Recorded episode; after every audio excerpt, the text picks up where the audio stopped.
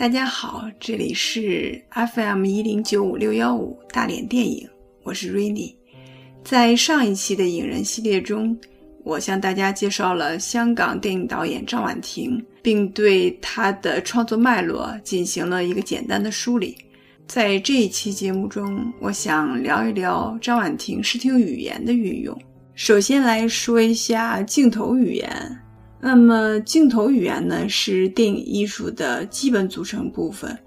电影之所以成为艺术，是通过镜头蒙太奇得以实现的。若干的镜头画面通过不同的排列组合，会产生一种不同的表现效果。哪怕是讲述同一个故事，每个导演的讲述方式不同，观察视角不同，剪辑的节奏不同。就好比每个作家运用不同的语言结构来呈现，所达到的效果自然千差万别。电影艺术中的镜头语言构成故事讲述的主体，在众多镜头语言类型里，慢镜头是其中的一种。戈达尔就曾经说过：“电影是每秒钟二十四画面的真理。”而当电影的拍摄速度超过了每秒钟二十四画格时，我们便称之为升格拍摄。升格拍摄的画面到了荧幕上，以正常的速度放映，自然也就造成了电影时空上的延展放大。这便是我们口中常说的慢镜头。慢镜头的作用呢很多，比如表达强烈的情感，强调关键动作，引发联想，赋予动作以美感，创造意境。塑造虚幻缥缈的梦幻世界，营造一种慢节奏等等，在张婉婷的电影作品里，几乎每一部都会运用到慢镜头。比如说，在电影《玻璃之城》中，就大量的使用了慢镜头。影片开头部分，一群孩子手握点燃的烟花，从伦敦塔桥上蹦蹦跳跳的经过，大家正向广场跑去。庆祝新年的到来，这个地方导演使用一个慢镜头呈现，似乎预示着即将发生一件悲壮的事情。紧接着，镜头切换到男女主角韵文与港生两个人坐在车中，港生驾驶汽车正赶往庆祝的现场。当广场的大钟指针渐渐指向零点，欢腾的人群共同倒数着十九八。七，镜头再次切到车里的韵文与港生，两人也跟着倒数六五四三。就在这时，画面再次变为慢镜头，一个近景给到韵文，只见韵文的表情由轻松享受瞬间转变为了吃惊恐慌，紧接着港生的表情也变得极度紧张。并慌乱地狂打方向盘。当零点的钟声响起，庆祝的人们欢喜雀跃。几乎就在同时，远处却传来了汽车的撞击声和玻璃的破碎声。伴着新年的钟声，港生和韵文不幸车祸丧生。导演运用慢镜头处理这场惨烈的戏，强调关键动作，从而引发观众的联想。使观者更加迫切地想知道后面即将发生什么，同时，也正是这组慢镜头的处理方式，预示了车祸之后悲怆惨烈的场面，从而在影片的一开始便奠定了全片悲情怀旧的基调。事故发生后，港生的儿子和韵文的女儿陆续来到英国处理至亲的后事，故事采用倒叙的手法。逐步向观众揭示出人物设置的关系以及故事的原委。由于两个人生前有一套共同署名的房子需要子女处理，因此两人各自的儿女见到了父母生前的好朋友兼大学同学。随着父母好友的讲述，画面回到了上世纪六七十年代的香港大学。港大的学生正在进行一项活动。抢功与水战，张婉婷依旧选择使用慢镜头来记录这段极具特色的大学娱乐活动。慢镜头舒缓的推进，黎明饰演的港生带着整队男生冲进河东女生宿舍去抢功，功即是那个镇社之宝大铜锣。河东女生则拿着水盆向抢铜锣的男生泼水，有些甚至更用水喉从楼上居高临下狂射男生，场面混乱却十分有趣。最终。港生抢到铜锣，并高高举起，与站在楼梯上的舒淇饰演的韵文四目相对，爱情的火花在流转的慢镜头里被有意放大了。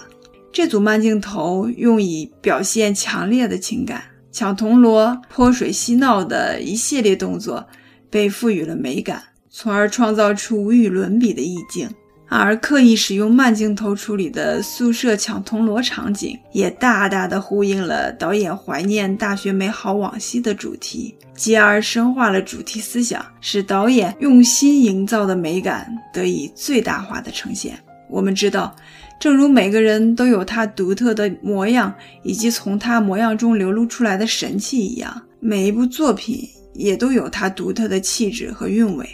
在张婉婷的电影作品中。十分注重慢镜头美学的运用，就像在电影《玻璃之城》中，慢镜头的表现手法十分常见。导演大量采用慢镜头的处理手段，一方面衬托出饱含诗意的效果，而另一方面也十分精准地体现出对于时光一去不复返、往事不可追的唏嘘感叹。当然，在张婉婷的其他影片中，也时常用到慢镜头。比如说，电影《北京粤语录》开头一场摇滚酒吧中的戏，导演甚至用慢镜头来表现摇滚乐手与警察发生肢体冲突的场景。在嘈杂昏暗的环境中，一群个性的摇滚乐手和穿着警服的警察扭打在一起。在这里，导演着重用慢镜头记录下了这一幕。将一种暴力美学通过慢镜头淡化处理，使得本来激烈残酷的肢体冲突在慢镜头下更多的展现出诗意的美感，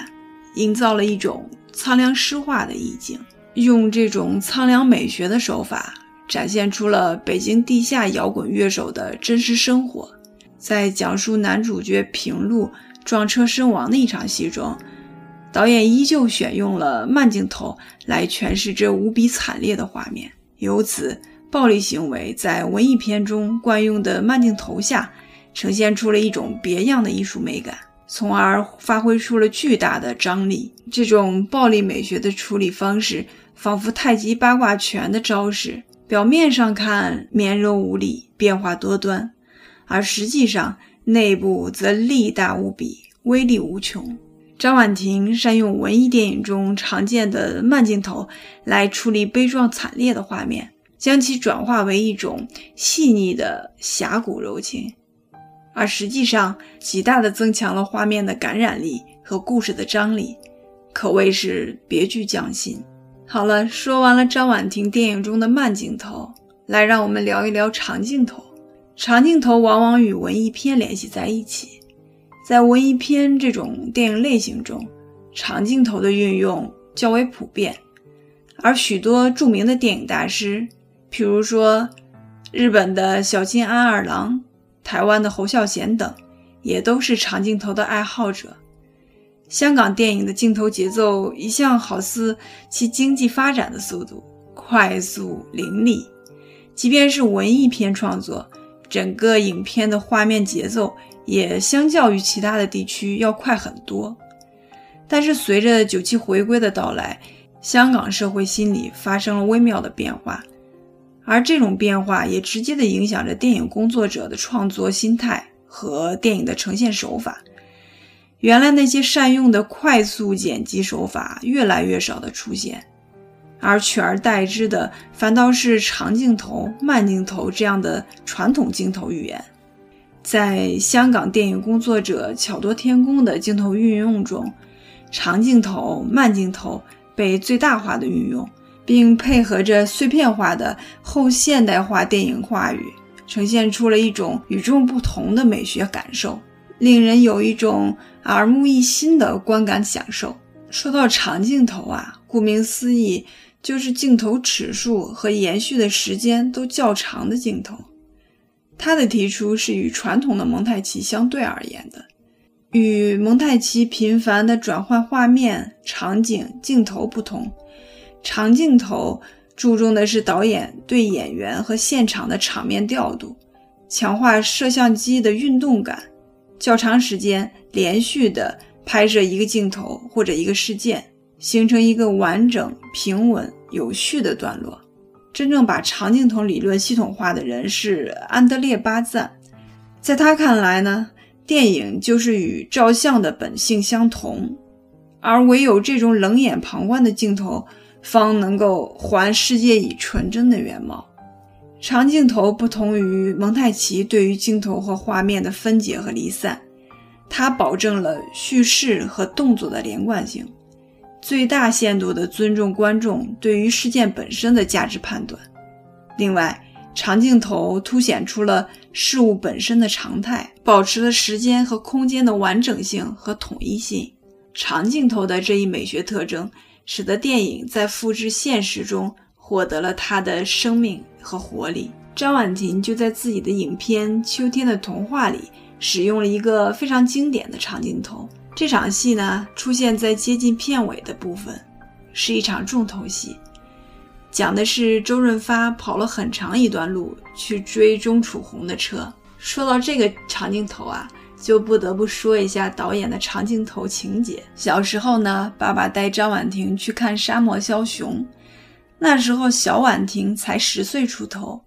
对于《沙漠枭雄》的喜爱源自一个长镜头。片中的奥马沙里夫穿着一件黑色的衣服，骑着一匹骆驼。